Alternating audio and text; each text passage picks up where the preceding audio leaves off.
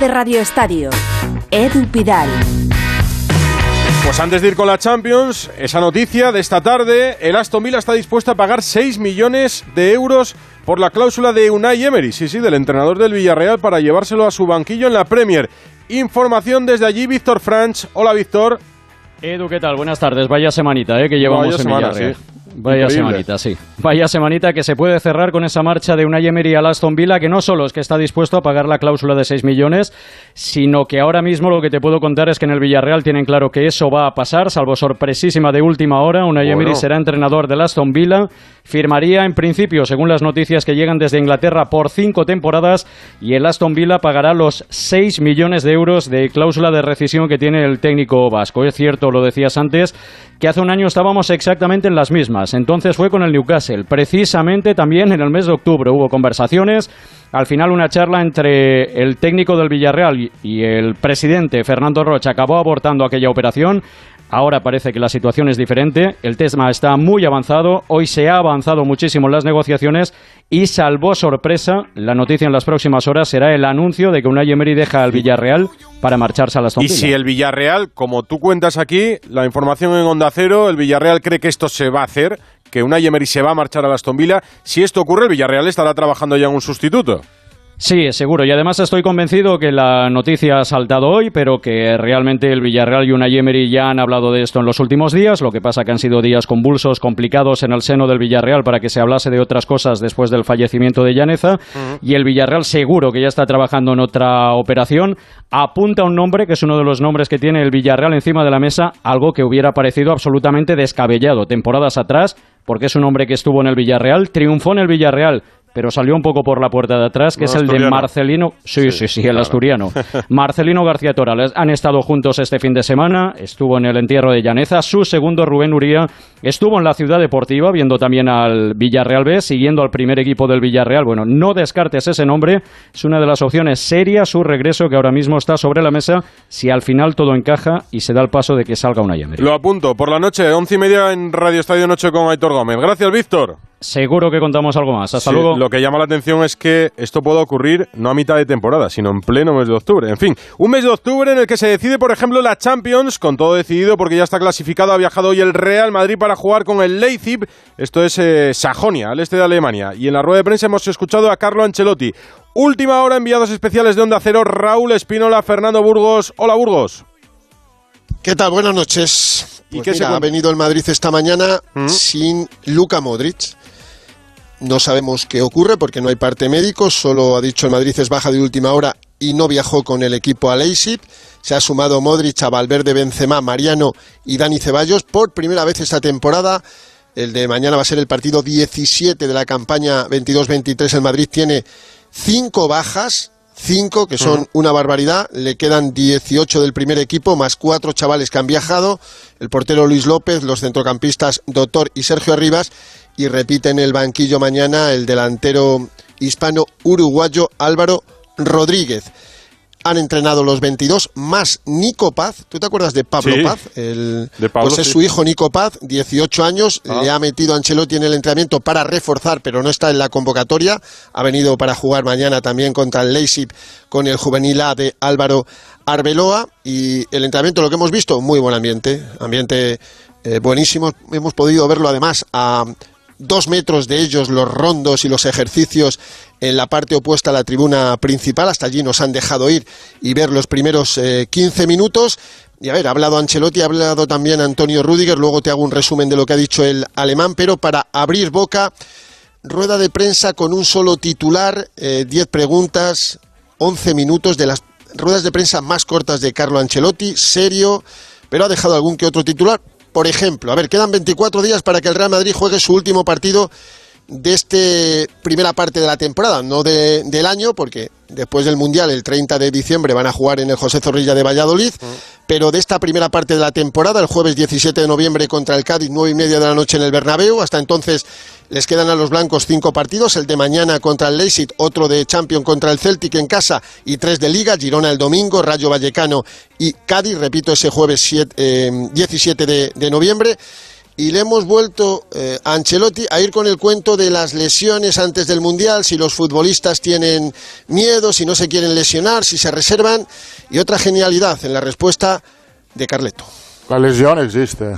El fútbol, eh, si tú no quieres lesionarte, eh, le, digo a, los míos, si tú no quieres lesionarte, te quédate en el sofá, que no te vas a lesionar, porque te puede pasar que te lesiona en un entrenamiento, te puede pasar que te lesiona en un contacto con un compañero, esto puede pasar. Entonces ahí no se puede hacer nada, y no creo que los jugadores están tan preocupados de esto, porque de realidad al momento todos quieren entrenarse. Si uno me dice, mira, yo no quiero entrenar porque tengo miedo, quédate en casa. Hay muchas películas buenas y muchas series TV.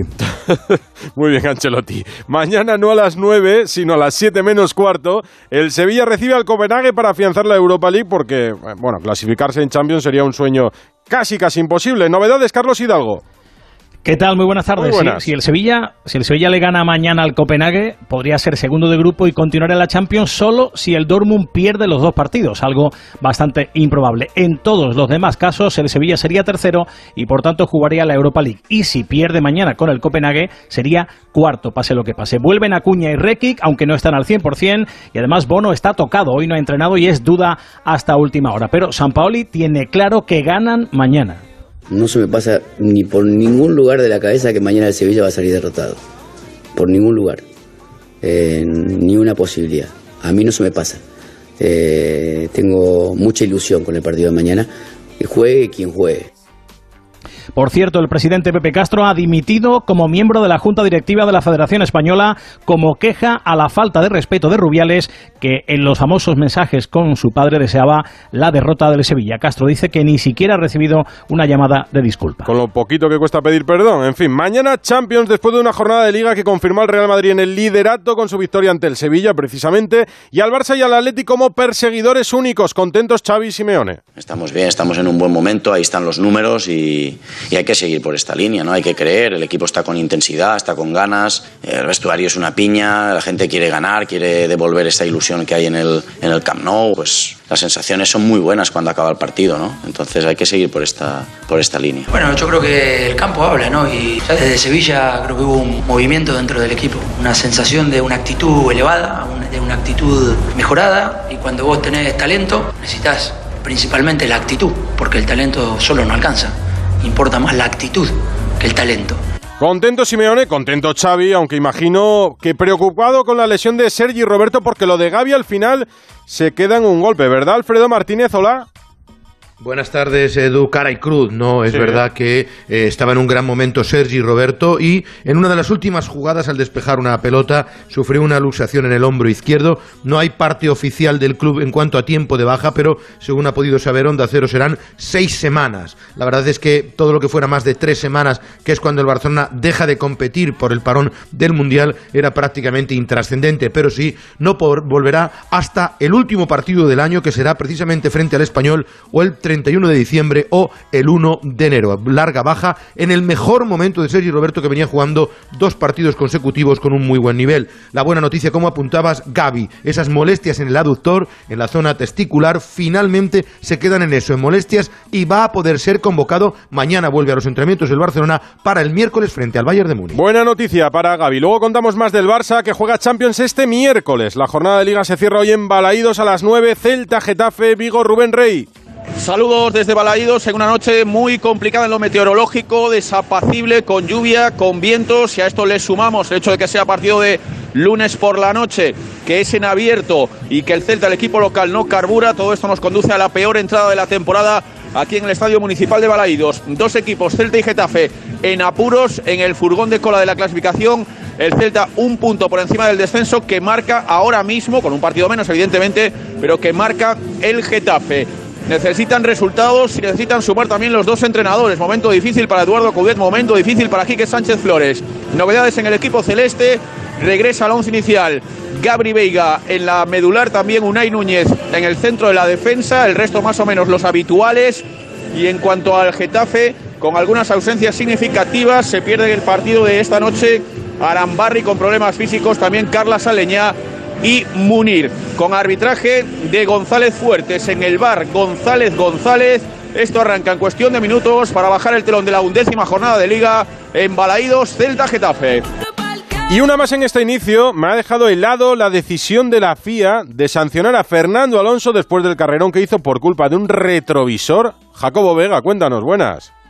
Tal Edu, buenas. Bueno, Pues todo el mundo vio ayer la remontada de Fernando Alonso, también vio ese accidente en el que el coche prácticamente salió volando y al final de la carrera una protesta del equipo Haas hizo que Fernando Alonso perdiese los puntos de la carrera, no una, una sanción, como tú dices, por eh, no llevar uno de los dos retrovisores que lo consideran que puede ser un elemento peligroso y por eso ha sido sancionado. En cualquier caso, no está todo dicho porque el jueves hay una audiencia en la cual la FIA escuchará tanto a Haas como a Alpine para ver si admiten a trámite la protesta del equipo Alpine que dicen que no es justo que hayan sancionado a Fernando por esto, con lo cual esto todavía va a traer un pelín de cola. No, ni pies ni cabeza tiene todo esto, en fin. Ninguna. Así es el circo de la Fórmula 1. Gracias, Jacobo. Aparcar en la puerta, vayas donde vayas, es fácil. Pagar menos por el seguro de tu moto es muy fácil. Vente a la mutua con tu seguro de moto y te bajamos su precio, sea cual sea. Llama al 91 555 5555. 91 555 5555. Mutueros, bienvenidos. Esto es muy fácil. Esto es la mutua. Condiciones en mutua.es. ¿Quieres mantener tus huesos en buen estado? Toma Flexium Articulaciones. Flexium contiene glucosamina para mantener huesos y articulaciones sanos y flexibles. Ah, y ahora dispones también de Flexium Crema. Flexium de Pharma OTC. Es todo un récord el seguro de coche de línea directa con vehículo de sustitución, servicio de taller puerta a puerta, asistencia en viaje desde kilómetros. Cámbiate a línea directa y te bajamos hasta 150 euros en tu seguro de coche. Ven directo a lineadirecta.com o llama al 917-700-700. El valor de ser directo. Con la alarma de Movistar Prosegur, si pasa algo en casa, te avisan en menos de 29 segundos. Menos de lo que tardas en ponerte un café antes de trabajar. Y con el servicio Acuda guardamos tus llaves por si se te olvidan. Consigue la alarma de Movistar Prosegur por 9,90 euros al mes durante cuatro meses, contratándola hasta el 31 de octubre. Infórmate en tiendas Movistar o en el 900 200 730. Un aplauso dedicado a ti y a quienes con su tiempo, cualidades, oración y apoyo económico hacen posible que la Iglesia sea ayuda para quien lo necesita y esperanza para todos. Gracias por tanto. 6 de noviembre, Día de la Iglesia Diocesana. Descubre lo que haces posible en portantos.es. Recorre Málaga de una manera única. General y Maratón Málaga, 42 kilómetros 195 metros para moverte por todos los rincones de la ciudad. Porque nadie corre como tú. Inscríbete ya en generalymaratonmálaga.com y descubre Málaga de una forma especial. Con la colaboración de AVE Renfe, transporte oficial del maratón. Entonces con la alarma avisáis directamente a la policía. Sí, sí, si hay un peligro real avisamos al instante. Pero también vamos hablando con usted. En todo momento. Además, mire, aquí tiene un botón SOS para avisarnos de lo que sea. ¿De acuerdo? Y si hace falta enviamos a un vigilante a ver si está todo bien. Las veces que haga falta. Protege tu hogar frente a robos y ocupaciones con la alarma de Securitas Direct. Llama ahora al 900-272-272. La brújula de Radio Estadio. Edu Pidal.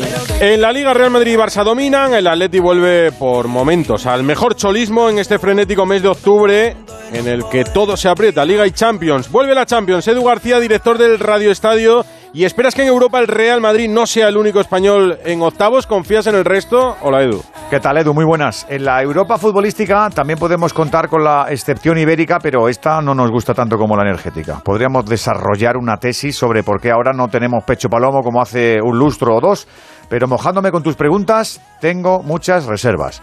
Creo que el Barça no debería ilusionarse, pero sí amarrar seis puntos. Se lo debe al escudo y a las arcas. De muy poquito valen las exuberancias ligueras y los reversos del polaco si otra vez naufragas en las intentonas y te quedas capiti disminuido ante los mayores del continente. Pero lo del Atlético sí puede ser. Hay una versión descargada, como los sistemas operativos de los móviles, que subsana errores. Grisman de referencia y más equilibrio en el centro y atrás una vuelta a los orígenes, un dejar de improvisar y cambiar con precipitación, un saber aguardar, sufrir y rematar continuo. Bueno, está complicado, pero sí, sí le doy una baza más a esa manera cholista de afrontarlo todo. Sangre, sudor y un francés feliz y bien pagado. pues sí, lo que pase lo vamos a contar en Radio Estadio. Mañana con el Real Madrid en Alemania. Antes nos contabas noticias Burgos. ¿Qué más contamos de los blancos de que jugarán mañana con el Leipzig? Pues en juego mañana dos cosas. Asegurarse el primer puesto del grupo con uno o con los tres puntos, pero con la derrota tienes que ganar la última jornada al Celtic en el Bernabéu y luego mantener la racha de 16 partidos consecutivos invictos esta temporada, más los cuatro de la pasada, pues son 20. Con rotaciones en el 11 titular, apunta este Courtois, Lucas Vázquez, Rudiger, Nacho Mendy, Chuameni, Cross, Camavinga, este está chupado porque no hay más centrocampistas, salvo los chavales del filial. Y arriba tampoco hay más opciones, Rodrigo Goy de falso 9, Vinicius Junior en la banda izquierda. Y atención, Marco Asensio, titular por primera vez esta temporada en la banda derecha.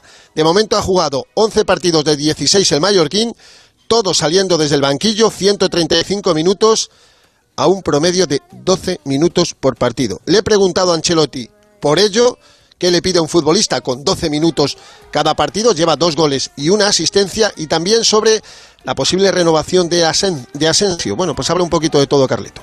Un futbolista que juega menos, de ser profesional, serio eh, y de aguantar el momento difícil. Esto es lo que está haciendo Asensio y lo que están haciendo todos los que juegan menos. Mañana, por el hecho que tenemos bajas, es claro que algunos de estos van a jugar eh, y a dar su aportación al equipo. Hay muchos jugadores que son a una, le acaba el contrato en un, en un año. Yo creo que ahora, eh, por el hecho que hay un parón bastante largo, creo que es el, puede ser el momento donde se puede hablar de esto, de este tema. Hasta que esta primera parte de la temporada no termina, yo no, no quiero que tiene sentido hablar de esto. También los jugadores están, tienen en cuenta esto. Hay mucho tiempo para hablar y eh, Asensio va a ser uno de este tema razonable lo que dice Ancelotti. Con Burgos y Espínola está también Alberto Pereiro. Hola Pereiro, buenas. ¿Qué tal, Edu? Muy buenas. el 11 que me da Fernando, Lucas, Nacho, Asensio, bueno, hay cambios. ¿A quién te apetece ver mañana? Pues uno por línea. El primero Rudiger, otro partido. Todos los que está haciendo son buenos. Está haciendo algún error como el de Liga eh, frente a Osasuna. Está haciendo una temporada para mí maravillosa. En el centro del campo quiero ver a Camavinga de titular, que sabes que le suele estar eh, cuando los partidos los empieza desde el principio, sobre todo por atropellamiento, por tarjetas pronto y demás. Y arriba como bien decía Fernando a lo menos de los 12 minutos, quiero ver a Marco Asensio si eh, coge un poquito de confianza, si le vemos con esa entrega. Aquí 47.000 personas mañana en el campo del Leipzig, el Red Bull Arena, y a ver si 200 del Madrid y a ver si tenemos tiempo para ver a Rivas, que jugó 10 partidos con Zidane, se está saliendo en Primera Federación y veremos a ver si tiene otro partido en Champions. Tenía buena pinta. Mañana, como digo, en Radio Estadio con los tres, con Burgos, con Pereiro y con Espínola, desde el Leipzig Real Madrid en la Champions. Gracias a los tres, un abrazo. Hasta luego. En Alemania, la Champions y la continuamos aquí en Madrid, que mañana juega, el miércoles, juega el Atlético de Madrid. La brújula de Radio Estadio.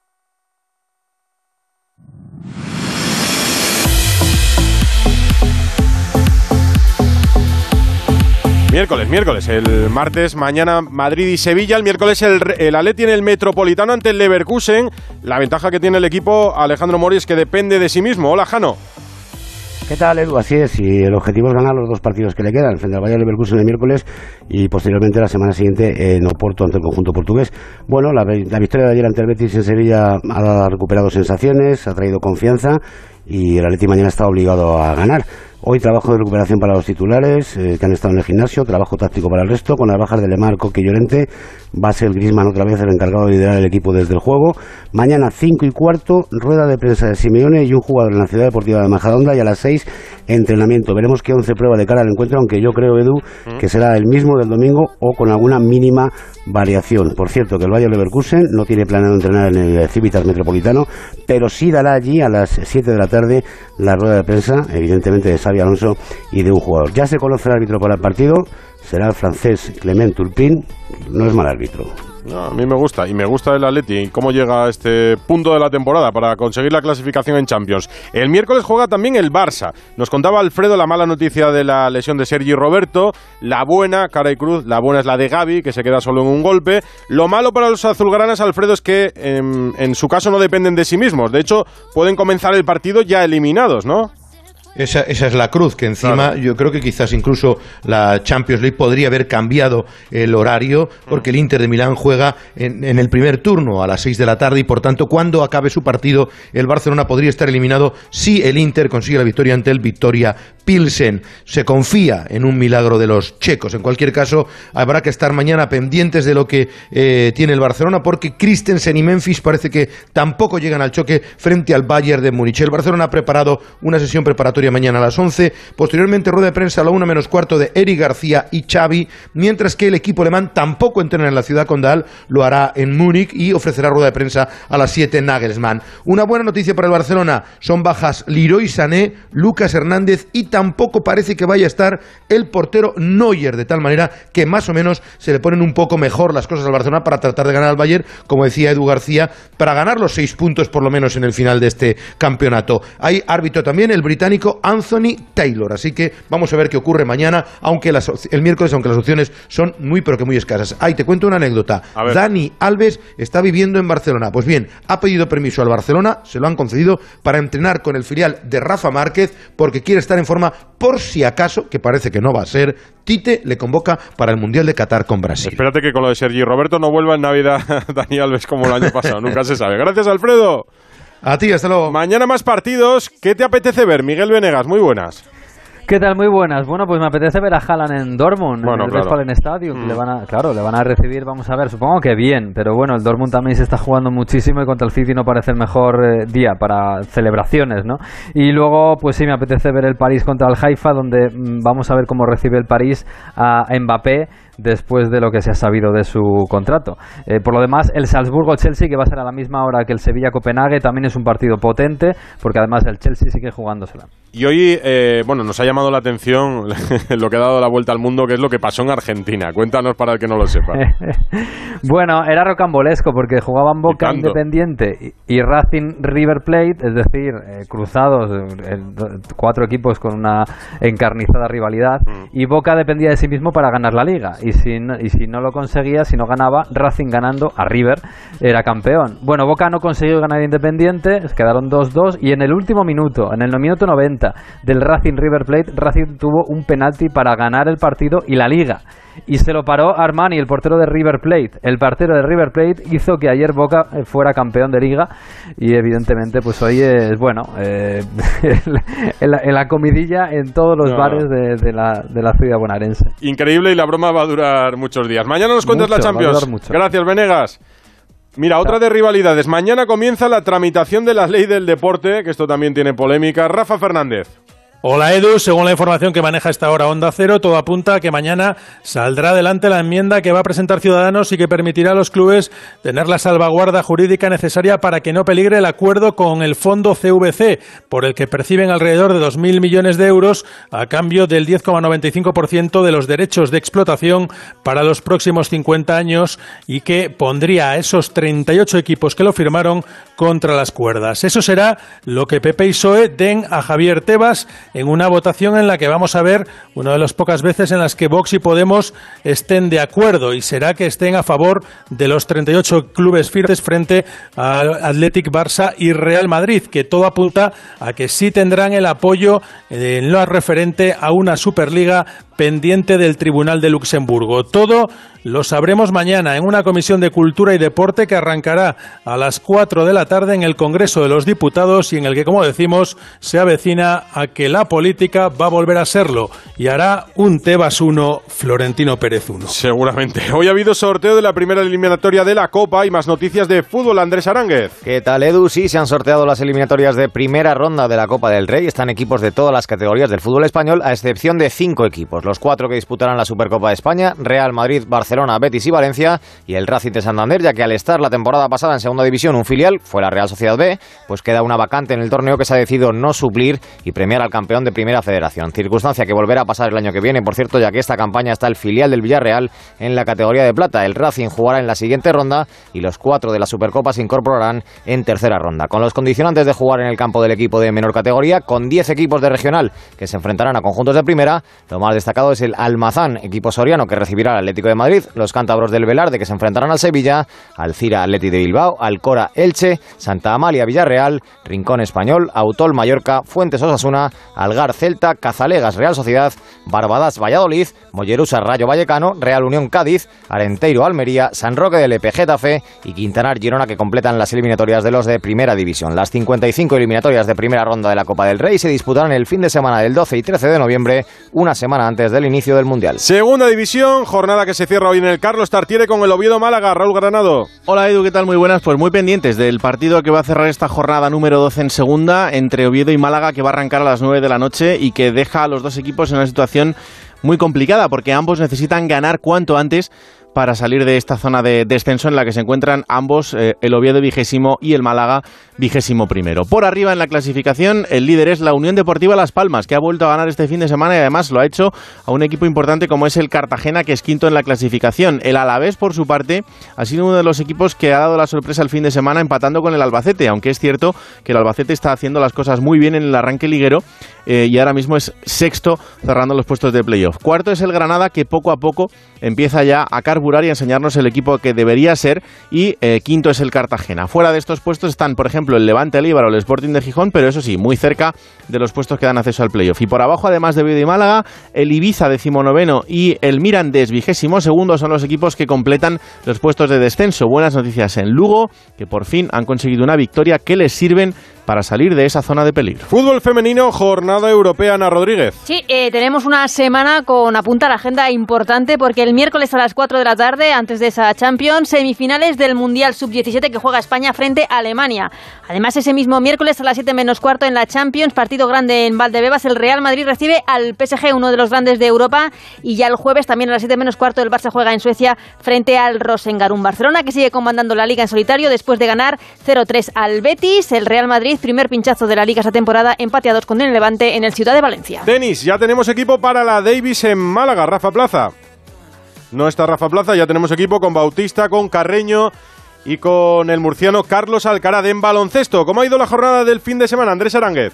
Después de la quinta jornada de la Liga Endesa, Edu, lo más destacado es que ya no quedan equipos invictos con la derrota del Real Madrid en Vitoria y la del Lenovo Tenerife en Barcelona. No queda ningún conjunto con pleno de victorias y son los azulgranas los nuevos líderes. Partido muy trabado en el que la defensa de los de Jasikevicius impusieron su fortaleza y en el que destacó un buen Laprovítola. Por su parte, el Real Madrid se estrelló contra el Vasconia en una gran actuación del estadounidense Holmes, que anotó 24 puntos, y otro de los grandes titulares de la jornada es el triunfo histórico del Girona de Margasol y de Aito García Reneses, ya que el equipo catalán logró su primera victoria en esta nueva etapa de la CB a costa de un Real Betis en un partidazo de Margasol que acabó con 21 de valoración. El Valencia Basket cortó la mala racha con una victoria en la cancha de Obradoiro después de una prórroga y en la parte baja de la tabla sigue el Casa de Monzaragoza como colista, único conjunto que no ha conseguido inaugurar el casillero de victorias en la presente temporada. A las once y media contamos si Unai Emery y la Torre se marcha o no del Villarreal en pleno mes de octubre. Del Villarreal no me gustó mucho el detalle de que ayer hubiese una amarilla y expulsión a Baena por mostrar un mensaje de apoyo a Llaneza. Yo creo que con un poco de empatía y mano izquierda en el fútbol, pues a veces las cosas también salen bien. Pero, Pero si se quitan la camiseta, ya sabes. La norma es la norma, decía. La norma es la norma, pero para todos.